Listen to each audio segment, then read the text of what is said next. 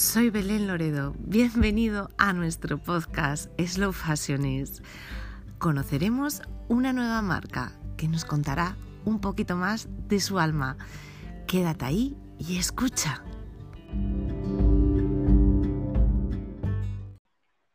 Sueña con colores que disfrazados de vida vuelan susurrando deseos de brillar eternamente. Como artista plástica, valora la importancia de una joya irrepetible. Como mujer, busca que, lo, que la haga sentir única. Hoy tenemos el placer de entrevistar a Coral de Coraselas. Bienvenida, Coral. Hola, encantada. Encantada de charlar contigo eh, hoy en este podcast. Y bueno, luego habrá una entrada y una despedida, pero, pero la entrevista comienza aquí. Y lo que primero quiero saber es quién, quién eres, quiénes sois, quién conforma el equipo, eres tú sola, hay más personas, cuéntanos un poco. Bueno, la verdad es que soy yo y como me digo muchas veces, soy la, mujer orquesta porque yo lo hago todo. Yo lo fabrico, yo lo diseño, yo lo creo, bueno, no, por ese orden, claro, y lo distribuyo y lo promociono y lo vendo y lo, todo lo que haga falta. De momento, claro, me gustaría que fuéramos más. El, el, handicap de casi todos o gran parte de los artistas y artesanos o autónomos de este país, ¿no? Que un poco tienen que hacer mil profesiones en una. Bueno, decir que Coral Seras, perdón, Coral, dilo tú mejor. No, Coral Sela, mi nombre y mi apellido. He tenido, al principio de empezar en esta aventura, pues tuve otras marcas otros nombres, pero al final todo el mundo me conoce por el mío y, decidí ponérmelo y, el, apellido en homenaje a mi padre que ya no está en este mundo y, con eso voy por delante. No sé si será un error o no, pero bueno, al final es por lo que me conoce todo el mundo. Es, tu marca personal, ¿no? Eh, además, fíjate, pues la primera vez que, encontré tu nombre, que encontré eh, este, este nombre, como coral, me sonó, mira tú, ¿eh? Amar y sí, y sí o sea, sea a, a, mar, ¿no? Y, y, de mano me pensé que era el coral del mar y el, el sí en inglés, ¿sabes? O sea, ahí, ahí pensé que iba todo por ese lado, para que veas tú lo que somos las personas y cómo nos hacemos una película de cuando, escuchamos algo, hasta qué punto podemos llegar. Pues nada, eh, perfecto queda porque además una marca personal mm, para mí es muy importante también y creo que es genial haber dedicado o tener tenido este homenaje con tu padre. Genial, Coral. Me parece, me parece estupendo. ¿Qué quieres que te diga? Bueno, pues entonces ya explicamos un poco, lo vamos a explicar un poco lo que hace Coral, porque para las que no las conocéis, ella, ella trabaja arcilla polimérica, eh, pero bueno, eh, este tema es un poco arduo de explicar en una entrevista, o sea que sería genial que todos los que te puedan escuchar pasaran a ver tu trabajo para saber un poco eh, qué es lo que haces. Les, dejaremos por ahí enlaces a tus redes sociales y a tu página web para que te puedan contactar y visualmente ver tu trabajo, porque al final la parte visual no la podemos olvidar. Pero vamos a ir un poco contando, tu historia, ¿no? Porque además del trabajo, todos tenemos esa historia que engancha y es esa historia que nos hace diferentes a los demás, nuestra propia historia. Eh, ¿Cómo nace? ¿Cómo nace, cómo nace Coral Seal? Pues mm, Coral Selas nace de, una ilusión de, siempre, porque la verdad es que desde que me puedo acordar, aunque eh, fue una parte de mi vida que, no asocié, siempre me he dedicado a hacer complementos. Lo que pasa es que yo era muy artista y me gustaba mucho pintar y todo mi afán fue poder estudiar bellas artes y intenté el otro camino, el, del arte, el de pintar cuadros, vender y demás. Lo que pasa es que es muy complicado. Es un mundo que le tienes que dedicar demasiado tiempo, yo no lo tengo. Luego tiene las mujeres, tenemos el hándicap de que luego queremos ser también mamás y demás. Y bueno, entonces la verdad que fue un poco por azar lo que me llevó, porque yo en una colaboraba con una tienda de decoración eh, que me vendía mi obra, también decoraba objetos de todo tipo por encargo, incluso algunos los hacía yo y los vendía, pero la tienda cerró, cerró y se, y se, y se convirtió en una tienda de complementos. Entonces yo empecé a hacer mis joyas en pequeñito, o sea, mis trabajos, mi arte en pequeñito, que lo llamaba así al principio arte miniatura, para, para venderlo en la tienda, en la tienda de mi amiga y, y poder pues, seguir obteniendo unos ingresos para ir avanzando. Y al final me especialicé porque vi que me gustaba mucho más que, otras actividades y que era una cosa que, me satisfacía incluso más. Puedo decir que incluso me satisface más que pintar un cuadro. No lo sé el por qué, quizás porque lo veo pues, mm, más, más útil, más, más, más accesible al, público, que al final la obra de arte no es accesible a todo el mundo, porque no todo el mundo puede pagar. Que, sí que he visto algunos de tus cuadros y me parecen geniales. además, eh, es cierto que como artista plástica tienes una, una gran cualidad que es que dominas espectacularmente los colores. Cromáticamente dominas eh, mucho esta, esta faceta y, me parece precioso esto que dices de, que las joyas, pues que trasladaste esos cuadros a esas, a esas joyas, ¿no? A esos brazaletes, a esos pendientes, a esas pequeñas, eh, pequeñas joyas que empezaste a hacer. Eh, yo eh, conozco el FIMO y la arcilla polimérica hace tiempo por otras compañeras, pero es un mundo aparte. O sea, sé que es una disciplina muy difícil, con unos procesos de elaboración muy complicados, entonces, cuéntanos un poco, yo sé que recibiste el tercer premio de FIMO en el 2016, eh, un premio que otorga la, marca, esta es una, marca de, arcilla polimérica, pero cuéntanos tú un poco que estás más, eh, o sea, que obviamente eres más especialista, más profesional en la materia, ¿cómo es esto de, la arcilla polimérica? ¿Cómo, cómo lo haces? ¿Cómo, ¿Cómo comienza todo? Bueno, pues el principio, mm, la verdad, no tiene nada que ver con la joyería. Yo he sido siempre muy aficionada al belenismo y entonces eh, empecé a manejar, la, además con la marca Fimo, que es, la más conocida y la más accesible, eh, a, hacer figuras en miniatura que se me dan muy bien para mis belenes, porque la verdad que tengo un belén bastante curioso ya. Y, a partir de ahí, pues dije, ¿y por qué no intento hacer algo más con, con este material, no? Eh, me metí en foros, empecé a investigar y también una amiga mía muy especial, Miriam Toledo, que quiero hacer alusión a ella, esa sí que es una artista con mayúsculas, la podéis buscar en Instagram. Em, me animó muchísimo a usar este material porque ella es jefa de estudios en la Escuela de Arte 3 de Joyería y conocía alumnas que lo usaban para, para joyería. Y, empecé a usarlo y me di cuenta de que era el material que yo andaba buscando desde siempre para desarrollarme plásticamente.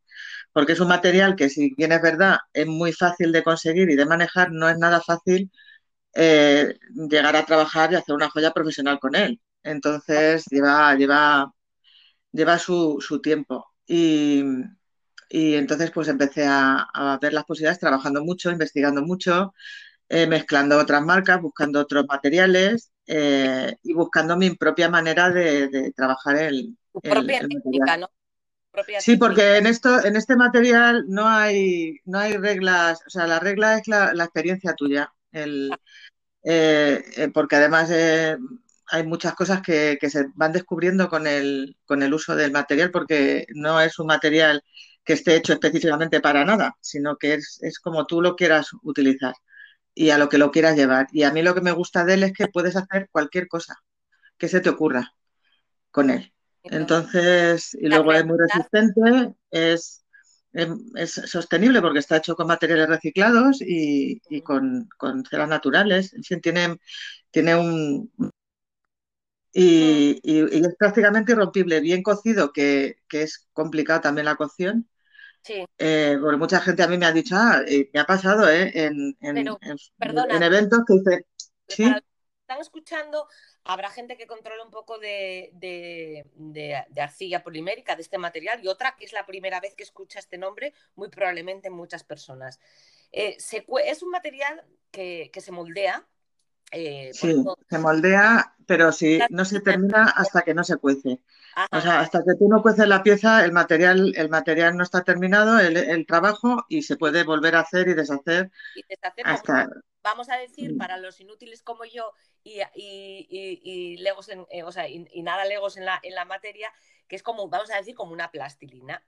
Eh, sí, lo que pasa es que no, no es una plastilina ni se moldea igual de bien porque es bastante más complicado moldearla hasta que la haces dúctil, tiene un trabajo bastante bastante complicado. que hagan una, idea, vamos, una idea, una... Mm, sí, lo sí, es parecido. Lo que pasa es que mm. eh, precisamente las personas y las, artistas y artesanas que utilicen este material me comprenderán. Sí, seguro. Eh, es una, es un, esa comparativa nos hace, nos hace mucho daño porque devalúa nuestro trabajo. Porque la mayoría de. Yo me, ha, pasado encontrarme con gente, ah, esto lo hago yo, esto lo compro yo y lo hago yo. Cosas así.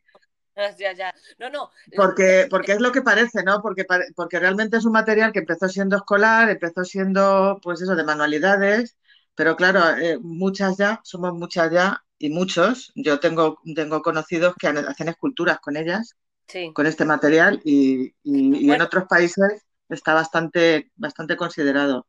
pero aquí todavía nos cuesta un poquito entender.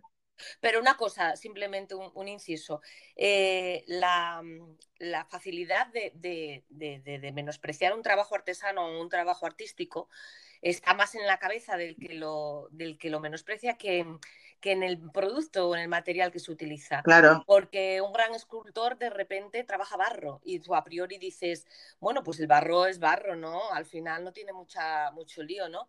Y, es un gran artista. Yo lo que me quería referir en ese sentido era para que la gente se hiciera un poco, yo alguna vez tuve en la mano eh, una pastilla de, este material y yo quería referir para que la gente supiera un poco de qué tipo de material estamos hablando, aparte de las técnicas previas para, para el moldeado del mismo, que son lógicamente arduas y, complicadas y solo un profesional puede, ir haciendo la fuerza de eso, de, trabajo, de esfuerzo, de, pruebas, de errores. Y lo, que quería decirles era que eh, realmente a donde yo quería ir es que la creatividad con este material es tan amplia que sí, sí, sí pega eh, el, valor del artista, ¿no? Ahí es donde, por eso, cada persona que hace arcilla polimérica, cada persona que trabaja este material, puede obtener un resultado totalmente distinto al anterior. Y hay esa, ese abanico, ¿no? Esa, ese, bueno, esa diferencia entre todas, que, que, sois todas diferentes, ¿no? Ahí era donde yo quería llegar y sabiendo que es, em, vamos, yo lo conozco hace tiempo y no tengo ni idea, pero que es eso, un, material muy creativo. Era a donde yo quería llegar. Para enlazarte un poco con la otra pregunta, que es ¿en qué te inspiras cuando, cuando te pones ahí en la mesa, en tu mesa de trabajo y, y te pones de material y dices, o te dejas llevar? ¿Cómo, cómo es ese proceso? ¿Cómo... Bueno, la verdad es que yo, eh, tanto con la pintura como, como ahora con la joyería, mm, eh, sí que me dejo llevar. Lo reconozco que no llevo un proceso muy, muy matemático, ni yo me pongo delante de... A mí, eh, yo pinto, yo pinto, o sea, en realidad hago lo mismo que, con los cuadros, pero con la arcilla polimérica. Entonces yo, yo pinto un cuadro yo pinto un cuadro en, una plancha que realizo del tamaño que me lo máximo que me lo permite las herramientas. Ah, y luego a partir de ese cuadro van surgiendo las piezas según, según la forma, los colores, lo, que me sugiere en ese momento o la necesidad que yo tenga. Por ejemplo, si quiero hacer un collar, pues básicamente busco formas que me lleven a ese collar. Lo que sí desarrollo en, en bocetos es, es la pieza que voy a realizar, pero luego... La forma claro, sí, pero luego la verdad que hay veces que, que cambian mucho. Otras veces salgo a mi jardín y veo una hoja, que de hecho tengo una línea solamente con hojas, que se llama geranium porque es la, planta de la que la saco, la, la saqué, vamos, que es, que es pues, la, forma de la hoja, o sea, no tiene más, es la hoja y, con sus colores y, sus formas y su beta. Y, Pero ¿cuánto hay de paso en el trabajo del artista al final?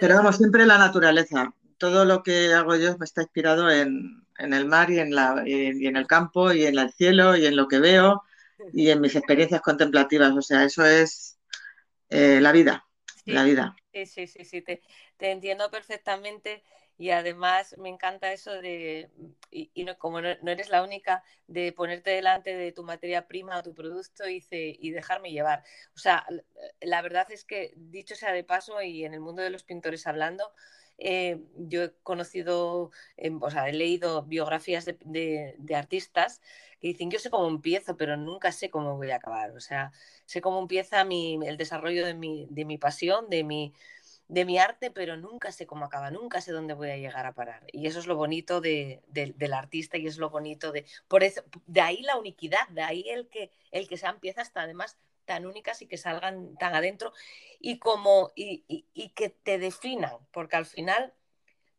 cuando un artista es artista de verdad y tiene sello de verdad, y creo que a ti te pasa, ¿no? Eh, al final el público identifica tus obras. O sea, tú transmites algo porque al final utilices el mismo material que otras personas o, colores o etcétera, pero de repente el cliente, el público final, identifica tu, trabajo. Con lo cual, ahí dejaste el sello impreso, ¿no? Sí, además intento ser, ser honesta, porque la verdad que está todo inventado, es verdad que todos hemos tenido unos, unos artistas que nos han inspirado, tenemos gente que admiramos, que inconscientemente en nuestra obra se refleja, pero hay que ser honesto e intentar dar algo tuyo o darle a, a lo que estás haciendo pues un, pues una, una, coherencia y, que pues que, vea a la gente tener llegar a tener un estilo propio. Yo estoy en ello, yo creo que lo voy consiguiendo. Eh, estoy bastante contenta en eso porque me lo dicen mucho, ya ah, esto es tuyo, me mandan fotos, Coral, esto es tuyo, tal. Hay veces que no son obras mías.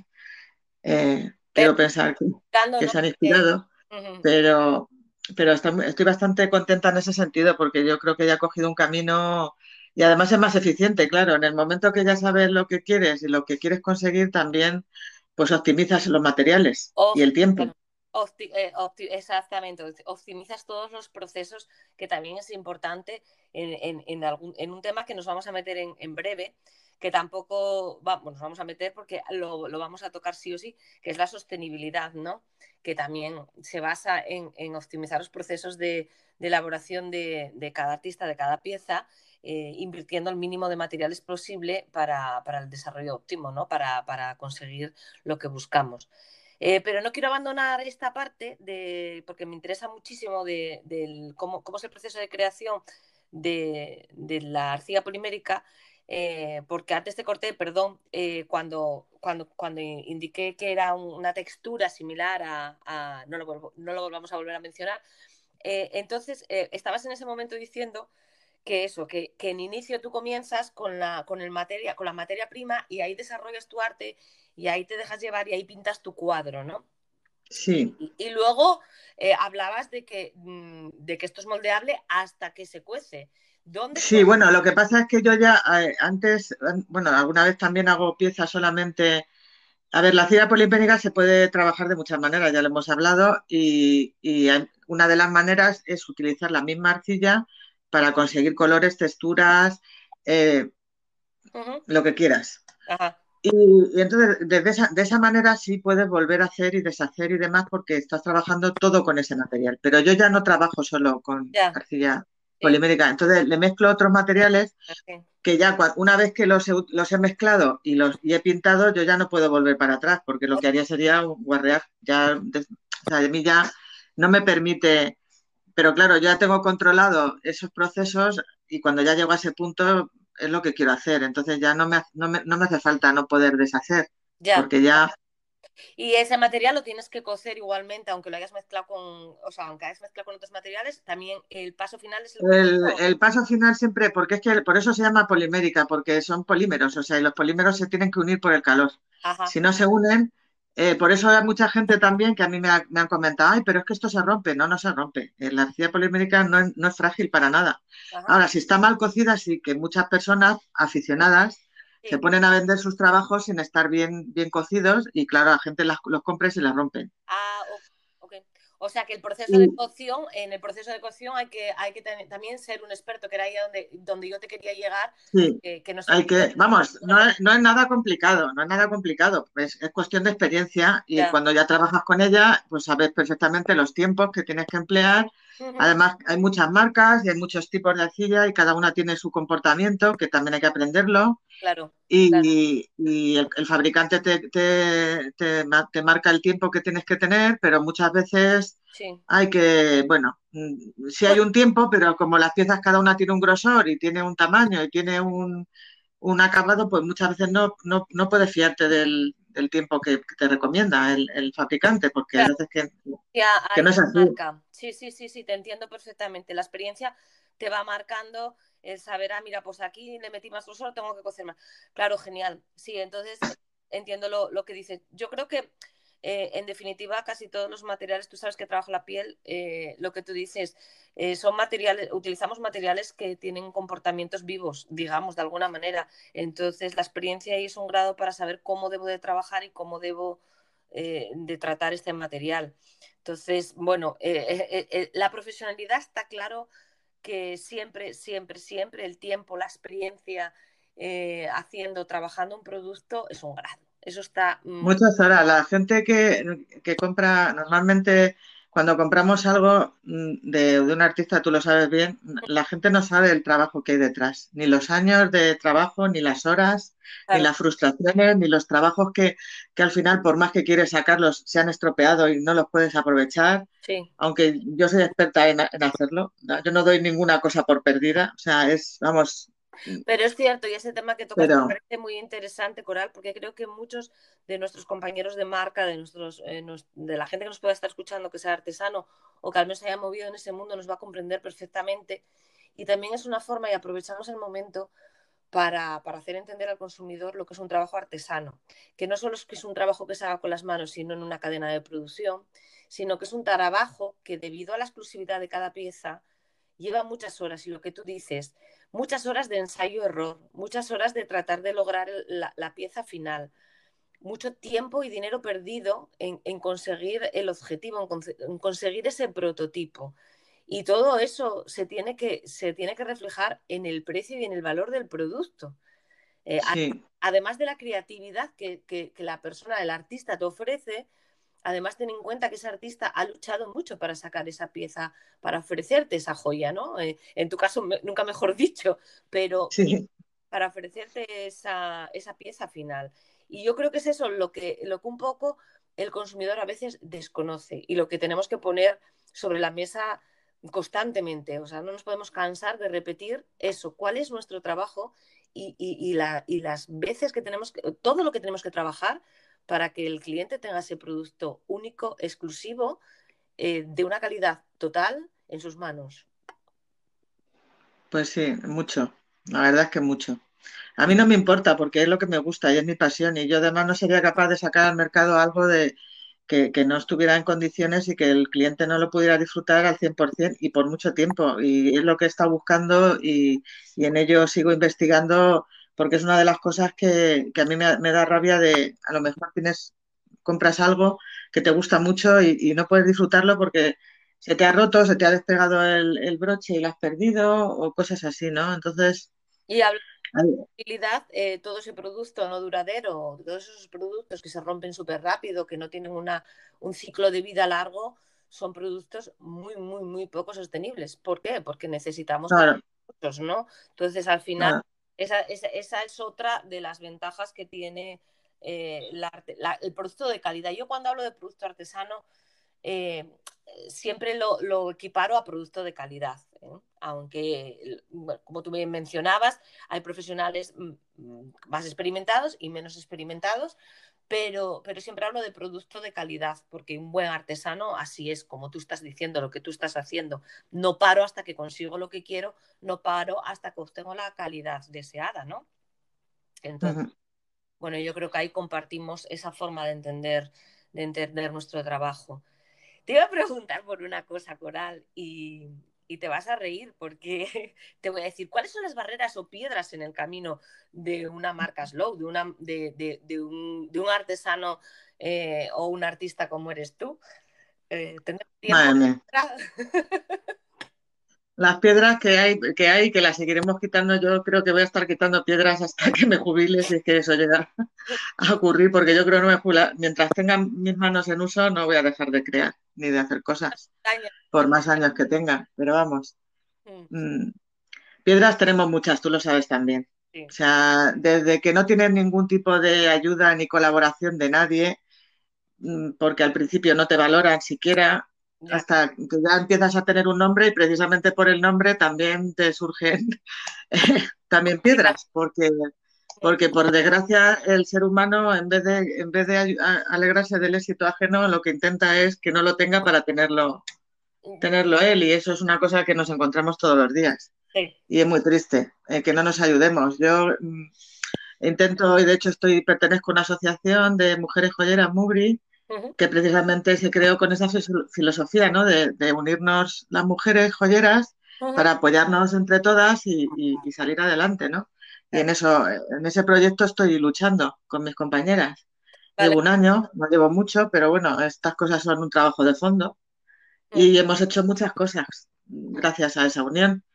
Ahora mismo, hace poco, hemos, hemos participado en el Premio Nacional Moda Baño poniendo nuestras joyas a, a los finalistas y estamos esperando a ver el, que gana, a ver si gana la mía. Estoy deseando.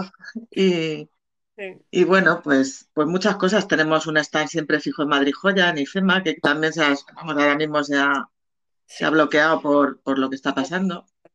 Pero llevamos ya varias ediciones mm. y, y, las que nos quedan. En MoMA Madrid hemos hecho pasarela, eh, bueno, se van haciendo cositas. Entonces, y eso gracias a, la colaboración, a no estar solas, porque si estás solo es muy difícil llegar a, esos eventos. Está claro, la unión hace la fuerza y, el emprendimiento solitario es mucho más complicado y difícil. En eso compartimos esa misma opinión. Eh, alcanzar eh, un stand en, en, Momat o, estar en IFEMA o, o algunas de las cosas que estáis haciendo desde la Asociación de Joyeras Em, no es fácil para una sola joyera. Entonces solo se alcanza a través de la colaboración de varios. Eh, creyendo firmemente en esto, sabes que nace Slow Fashion es eh, porque considero que nos tenemos que, que tenemos que aunar fuerzas, ¿no? Aunar fuerzas y navegar todos hacia la misma dirección y cada uno con su trabajo y su artisteo. Que aunque te dediques al, al mismo producto, a la misma materia prima, somos todos tan diferentes en el que no hay ningún... Yo siempre digo, la competencia está en, otro sitio, no está aquí. No, porque además materiales eh, tampoco hay tantísimos, entonces los usamos todos al final. El que no usa el cuero usa la plata, el que no usa el oro, el que usa el plástico, el que usa la tela, pero tampoco hay mucho más. Entonces... Además de esta plataforma, eh, presumimos de, de que las personas que la integran y los artistas que trabajan, trabajan con materiales sostenibles. O sea, aquí no se trabaja con, con materiales raros, trabajamos con materiales nobles que están materiales que pudieran estar ahí toda la vida o que son productos eh, elaborados a partir de otros que estaban ahí de toda la vida, de ese reciclado, ¿no? Y no, inventamos la rueda, lo que, lo que dice, recuperamos, al contrario, eh, formas de trabajo y materiales de siempre. ¿Por qué? Porque creemos que además ese es el equilibrio adecuado para este planeta. Claro, desde luego. ¿no? Entonces, eh, desde ahí, además, me gustaría invitar, mm, luego ya eh, en descripción va a quedar todas las redes sociales, tanto de la invitada de hoy de Coral como de la plataforma a la que pertenecemos, que, para que vean eh, visualmente mm, que además todo esto, toda esa artesanía, toda esa tradición se trabaja con una modernidad y una y una, eh, ¿cómo, cómo, expresarte? Una vanguardia eh, realmente admirable e impresionante. O sea, que, que, nadie, que nadie piense que cuando hablamos, porque hay veces que se une la palabra artesanía, se une a, a, poco, a poco de moda, ¿no? A, a claro, a cosa, de, a cosa tradicional, a cosa de siempre, que es verdad que, que las, los trabajos artesanos los oficios.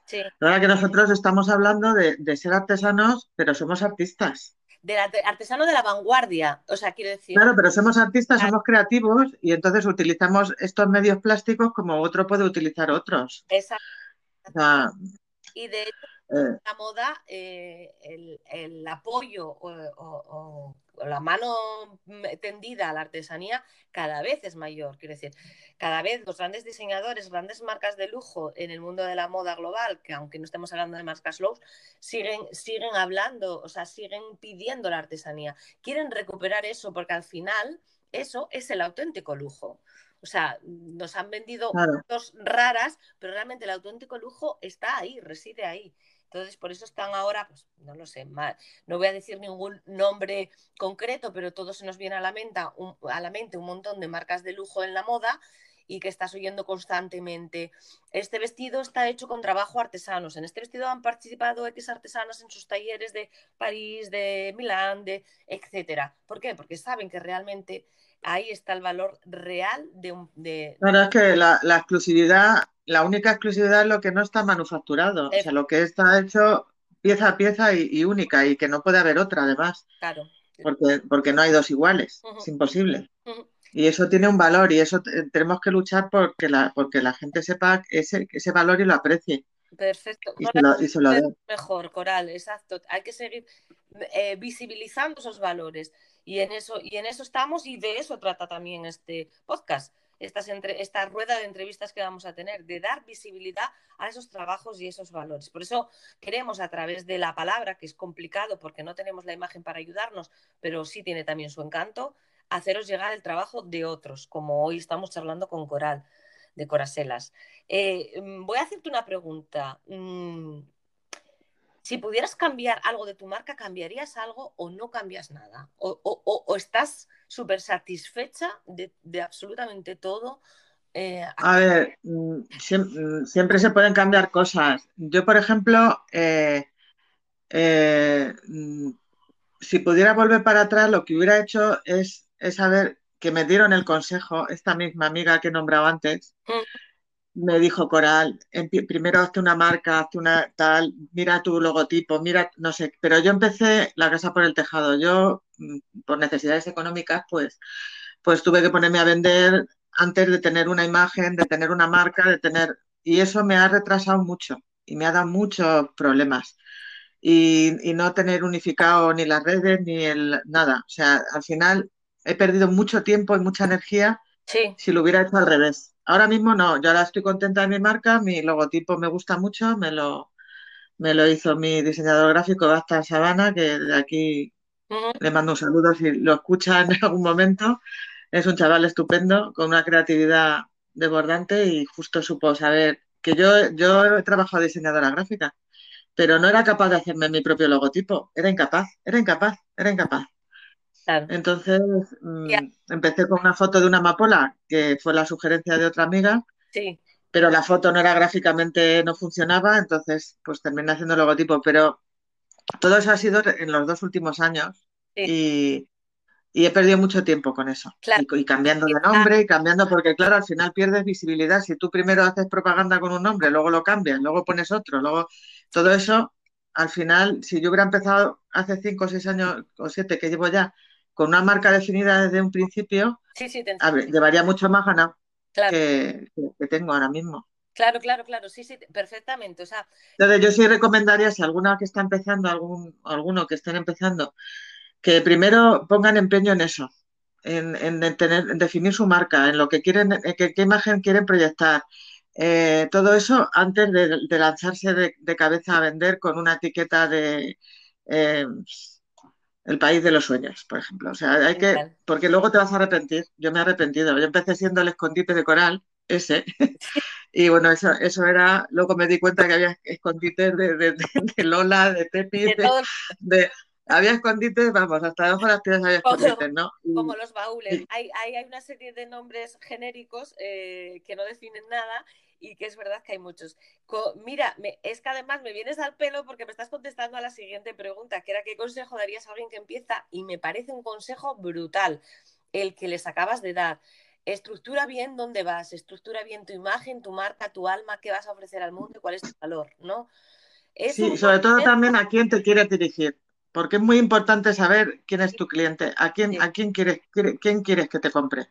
¿Quién, va, ¿Quién le va a gustar realmente lo que haces? Porque no a todo el mundo le gusta lo que hacemos, a todos no. O sea, ninguno tenemos, eh, por lo menos en mi caso, hmm. eh, yo creo que en general hay, hay muchos tipos de personas, hay muchos tipos de gustos, hay muchos tipos de clientes y todos no son nuestro cliente. Y nunca, no podemos trabajar pensando que le va a gustar a todos, ni a trabajar, sobre todo no hacer algo, yo también cometí ese error al principio, bueno, pues también por la necesidad económica de hacer cosas que no me, no me, gustaban a mí, pero que creía que iban a gustar a los demás, porque es lo que se llevaba, lo que estaba de moda, mm. y al final no, no funciona. No funciona, la cosa no funciona así, porque no tiene, al final esas piezas no, llevan tu alma, no llevan tu sello, porque tú no te las pondrías. Porque lo haces obligada por creyendo que eso se va a vender y luego hay otros muchos que eso lo hacen mucho mejor que tú. Y, no, no, no, funciona, no funciona, así no funciona. cuánta verdad, Coral, cuánta verdad estás diciendo ahí. De verdad, parece eh, tal, pero desde los mejores consejos que escuché yo para alguien que empieza, y, es eso. Eh, para, o sea, busca tu nicho de mercado. Eso es complicadísimo. Saber a quién le quieres vender no es nada fácil. Define tu imagen, tu apuesta de valor, qué apuestas tú, porque hoy por hoy todo está en el mercado, todo está inventado y todo se vende. Entonces, busca eh, cuál es tu, realmente apuesta y ahí pon todos los huevos, como dicen, ¿no? Ahí pon toda tu fuerza y toda tu energía. Y antes de arrancar, piensa. Antes de, lanzarte, piensa, porque como eh, quieras vender algo eh, porque te parece que es vendible, probablemente también te estrelles. Entonces, tiene que ser algo que te guste y luego que se venda, que haya alguien que lo quiera, obviamente, ¿no? Porque si tú no sé, qué sé, yo qué sé, y no, y no lo quiere nadie, pues, pues el negocio no va a ir, ¿no? Hombre, eso también te lo va dando la experiencia y los bacatazos, ¿no? que cuando te pones con, tu, con, tu, con tus cosas a la venta, pues empiezas a darte cuenta de lo que funciona y lo que no. Y, a lo mejor algo que crees que lo vas a vender muy bien, no lo, no lo vendes, y otras cosas que crees que no, pues es que se vuelve la gente loca con ellas. Pero eso ya. Pues por eso consejo, pues, bueno, buen consejo sería, antes de lanzar el producto al mercado, testea, ¿no? antes de lanzar el producto, haz pruebas y... sobre todo, yo, yo por lo menos no hago nada que no me pondría yo y que no usaría yo. Ya. Nada, no pongo nada a la venta que no me guste a mí, que a mí no, no, que porque creo que, yo soy la, soy la más exigente de mis clientes. ¿eh? Yo soy, creo que soy la más exigente de mis clientes. y entonces, pues, pues, y desde que hago eso me, me, va muy bien en ese sentido. O sea, que y que no lo podrías defender, me imagino, quiero decir, eh, porque artistas podemos ser buenos artistas, pero luego vendedores, de aquí. Eh, yo conozco mucha, muchos compañeros que dicen, yo disfruto creando y tal, pero luego para vender mi propio producto me cuesta muchísimo. Es muy difícil. Eh, a mí me cuesta también mucho. Yo, de hecho, ya llega un punto que prefiero perder, perder dinero y, delegar en otras personas que, hacerlo yo. Te hagan, que te hagan la venta de ese producto, ¿no? Lo que pasa es que, claro, ya llevo tiempo y mucha gente. Lo bueno, una cosa que sí estoy orgullosa es que la, mis clientas, bueno, casi todas son clientas, mm. aunque tengo algún cliente, eh, me compran muchísimos. O sea, ya, me utilizan siempre para sus regalos, sus complementos, sus caprichos. Bueno, bueno, que tengo mucha fidelidad. No tengo muchos, pero los tengo buenos. importante. Pero ya, ya no. Antes hacía más por vender y ahora intento que me vendan otros, aunque sea, claro, pues pierdes dinero en comisiones y demás, pero. Pero es muy duro, es que es muy duro, es muy duro. Enfrentarte a la venta y, no, y sobre todo, pues que, que muchas veces escuchas cosas que no te gustan. Claro que no, o caras que ponen, que no tal, ¿sabes? O, o, que pasan por delante y ni se paran en, en, en donde estás tú, cosas así, eso, eso es muy duro, eso, eso es muy duro. De todas formas, eh, además hay una cosa que, que, que se llama el síndrome del impostor y es que dentro de los artistas, no importa lo grande que sea el artista, y esto al que no se lo puedo asegurar, no importa lo grande que sea el artista, que puede tener el síndrome del impostor. O sea, que puede llegar el punto en el que empiece, ay, estará bien. O sea, lía las dudas, le atacan las, las dudas, porque normalmente el artista trabaja con tanta pasión y entrega tanto, de, o sea, se, se, vacía tanto que, que, luego vienen, vienen otros bajones, vienen dudas, vivimos un poquitín en una especie de montaña rusa. Entonces, por eso la venta de nuestra propia obra se nos hace más difícil. Y realmente yo no sé, a cualquiera pongo en situación, a cualquier oyente pongo en situación que estará de acuerdo conmigo que si alguna vez se ha trasladado pues a una galería de arte o a, o a algún lugar donde haya ido a comprar una obra, una obra de un artista, una obra hecha con sentimiento y compasión, esa persona, lejos de venderle lo que es vender, como, como estamos acostumbrados a una venta agresiva de otro tipo de producto, le va a contar el alma, le va a decir cómo, le va a decir lo que hizo, cómo lo hizo, qué materiales utilizó, pero no, no, no se va a encontrar con un vendedor, ¿no? Un vendedor nato. No. ¿Por qué? Porque no lo somos, porque, porque yo creo que estamos hechos de, en ese sentido de otra pasta. Entonces, eh, voy a cerrando la entrevista que ya llevamos charlando con, encantada de estar charlando con Coral, pero ya llevamos charlando con Coral unos 40 minutos y vamos a ir con las últimas preguntas porque realmente eh, Slow Fashions es una plataforma de moda sostenible. O sea, la sostenibilidad es un abanico tan amplio, tan amplio, tan grande que, que, que, hay, que hay que ver sostenible en qué. O sea, eh, aquí eh, lo conforman marcas sostenibles en muchas cosas. O sea, tenemos marcas sostenibles en materiales, eh, sostenibles en procesos productivos, sostenibles socialmente. en ese sentido, todas cumplimos esa sostenibilidad porque toda la fabricación está hecha en España. con salarios justos si hay trabajadores y en condiciones laborales justas. Y luego utilizamos, o yo creo que la gran mayoría procuramos utilizar materiales también mm, muy sostenibles. ¿Sostenibles en qué decimos? Pues eso, respetuosos con el medio ambiente. Y procuramos no utilizar químicos y demás. Entonces, y aquí va la pregunta, Coral, que me estoy enrollando como una persiana. Eh, a veces es difícil eh, conjugar esa sostenibilidad con la estética y con lo que el mercado pide. Y, y luego esa sostenibilidad es cara, ¿no? Eh, sí, sobre todo cara porque, claro, si quieres dar una calidad y, materiales buenos y, sobre todo los materiales ahora mismo sostenibles y más, menos, más ecológicos y más pues, llevan otros procesos que como no son tan agresivos y tan industriales y que generan tantos residuos, pues son más caros. Y, claro, eso al, resultado final del trabajo lo pues sube, sube el precio, el coste. De... Pero vamos, a mí eso no me pesa, no me pesa nada. Aunque yo gane menos, prefiero, prefiero dar, utilizar materiales. Ya, respetuosos con el Esto es otro factor que el Y además para mí también, que trabajo con ellos y, no, me, no, me, resultan tóxicos, claro, que esa es otra segunda parte. Efectivamente, efectivamente, que no solamente el medio ambiente, sino el ser humano. Eh, utilizados con químicos al final generan alergias. Pueden, Claro, no, mis joyas no dan alergia vamos, que yo sepa, además, de hecho, esta, esta gran amiga mía que me ayuda tanto tiene una buena colección de mi joya y tiene alergia a bastantes metales y, las mías no le dan a, ninguna. O sea que... Mira, eh, claro, eh, sí, eh, en el caso de muchos, mira, realmente al final llegamos a la conclusión de lo que es sano para el planeta es sano para, la, para el individuo, es sano para nosotros. Porque si nos ponemos a pensar en textiles, va nos encontramos con que realmente muchos poliésteres y fibras eh, artificiales o que veníamos utilizando en, moda, en textil, mm, nos generaban alergias y problemas cutáneos. Eh, de ahí muchas de las marcas que, que, componen a veces utilizan algodones de tipo orgánicos, con certificación o sin ella, pero algodones.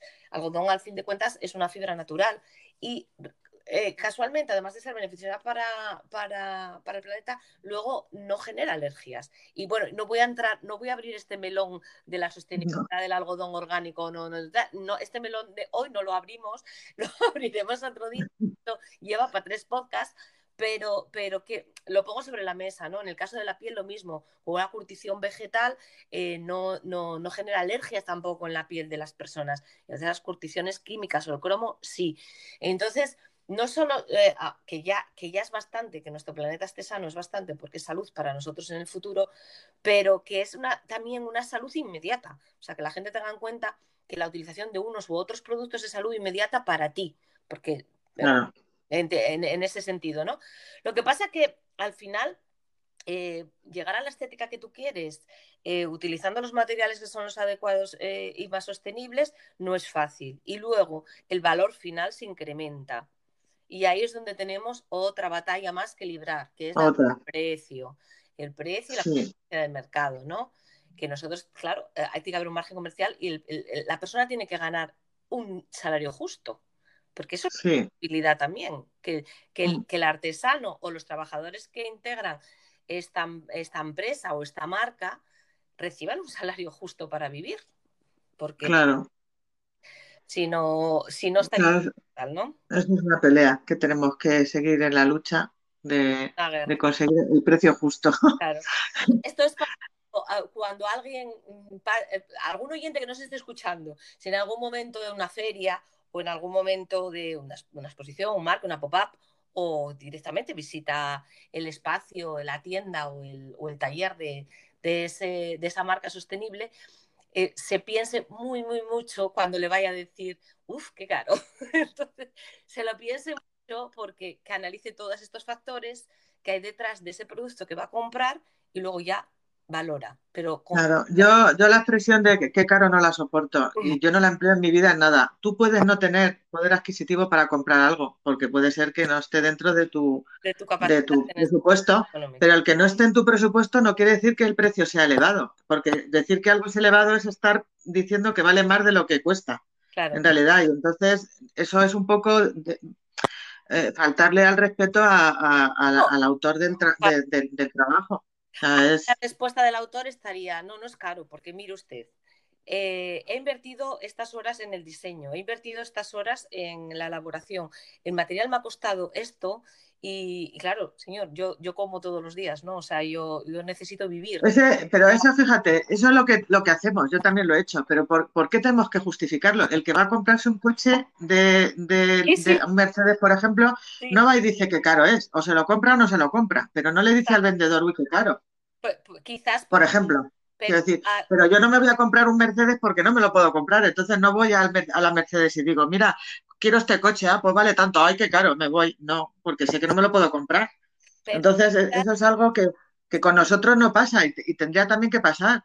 Eh, yo, yo, sé que mis cosas tienen ya un precio y, no son para todo el mundo, por desgracia. A lo mejor yo misma no me las podría comprar como cliente, pero no por eso tengo que bajarle el precio para que otras personas lo tengan, si no, no, no pueden consumirlo, no, porque yo también hay muchas cosas que no tengo y no las tendré a lo mejor en mi vida, pero por eso no digo que son caras, esas cosas tienen su precio y yo no puedo optar a él porque mi economía no me lo permite.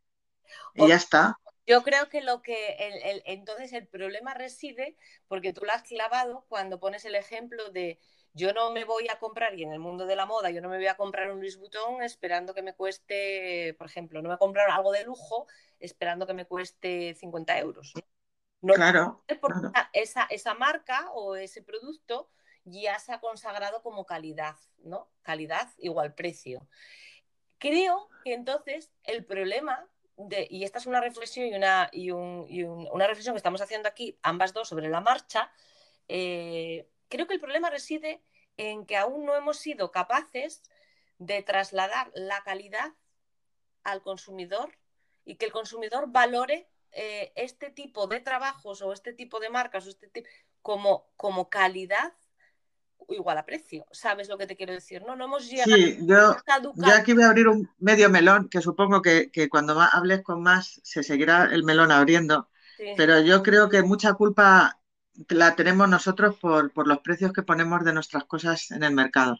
Pues, Hemos acostumbrado al cliente a, un precio más bajo, a enseguida hacer rebajas o a enseguida, ah, bueno, te, regalo también esto con tal de vender. Por un intento de supervivencia, que no... Que, Eso es. Por un intento puro y duro de supervivencia. Sí, sí, es, Cierto, es cierto. Y ahí lo deberíamos, eh, eso es una, un análisis y, que tendríamos que hacer todos juntos y a recuperar esta dignidad que merecemos.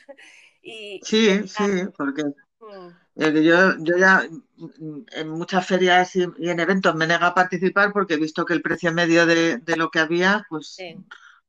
No, no, es compatible con tu producto, ya está. Si es que claro, es que puedes participar, pero, pero la gente va a comprar siempre, mm. bueno, no, no siempre, ¿eh? la verdad, tengo que decir en este sentido que yo he participado en ferias que, había varios precios, los míos no eran, yo nunca he tenido precios baratos con respecto a otros y a mí la persona que me ha querido comprar algo lo ha comprado, lo ha pagado y no, me lo ha regateado.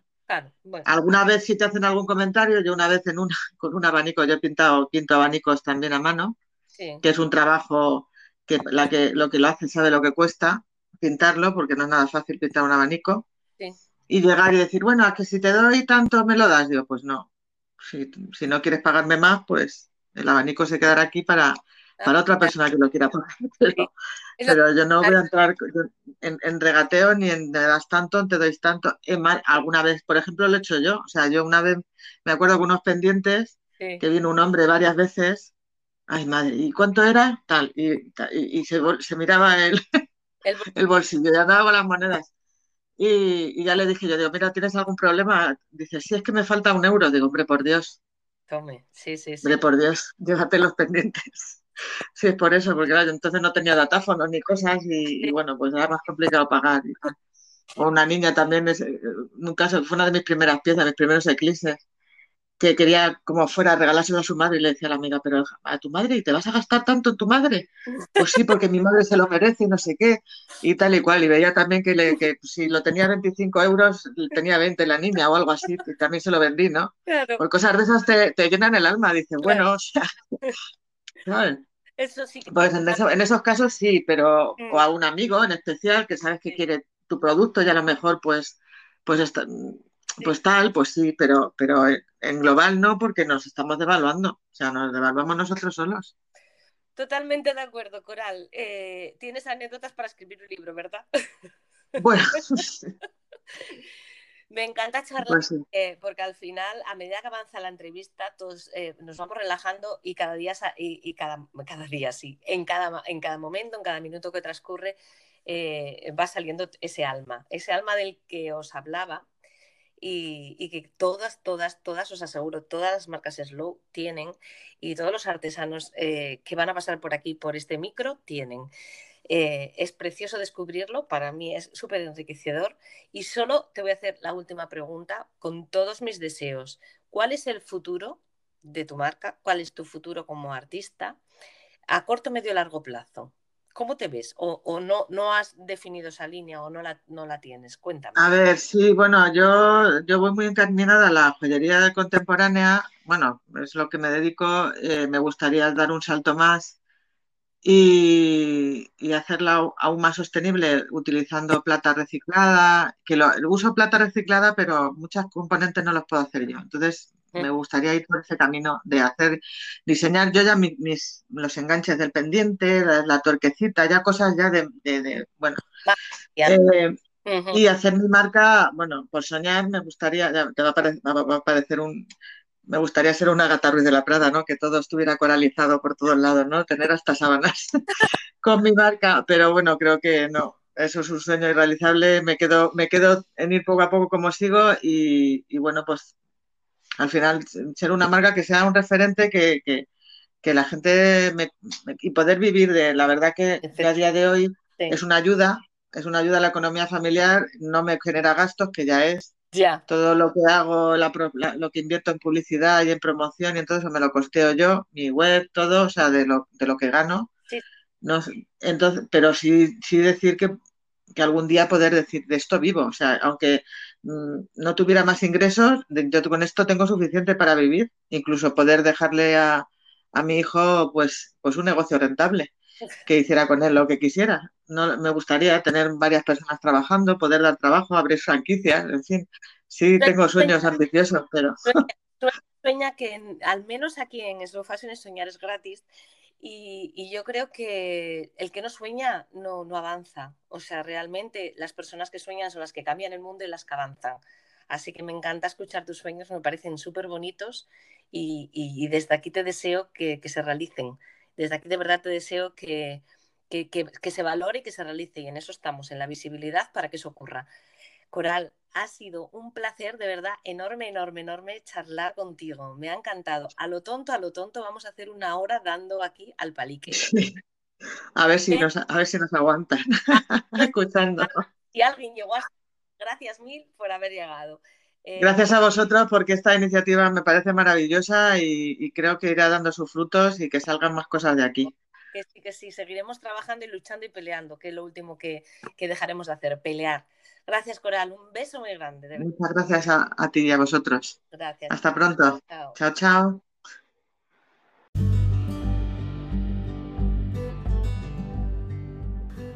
Hasta aquí el podcast de hoy. Espero que te haya gustado. Te doy las gracias por haber llegado hasta este punto y te recomiendo seguirnos en Instagram y en Facebook si lo que necesitas es un contenido un poco más visual. Búscanos como Slow Fashions. Si no te quieres perder ningún episodio más, síguenos en las principales plataformas de podcast. Y recuerda que este podcast lo patrocina Cuerocas, nuestra marca de bolsos de piel. Un saludo, un beso muy grande de tu amiga en las ondas, Belén Loredo.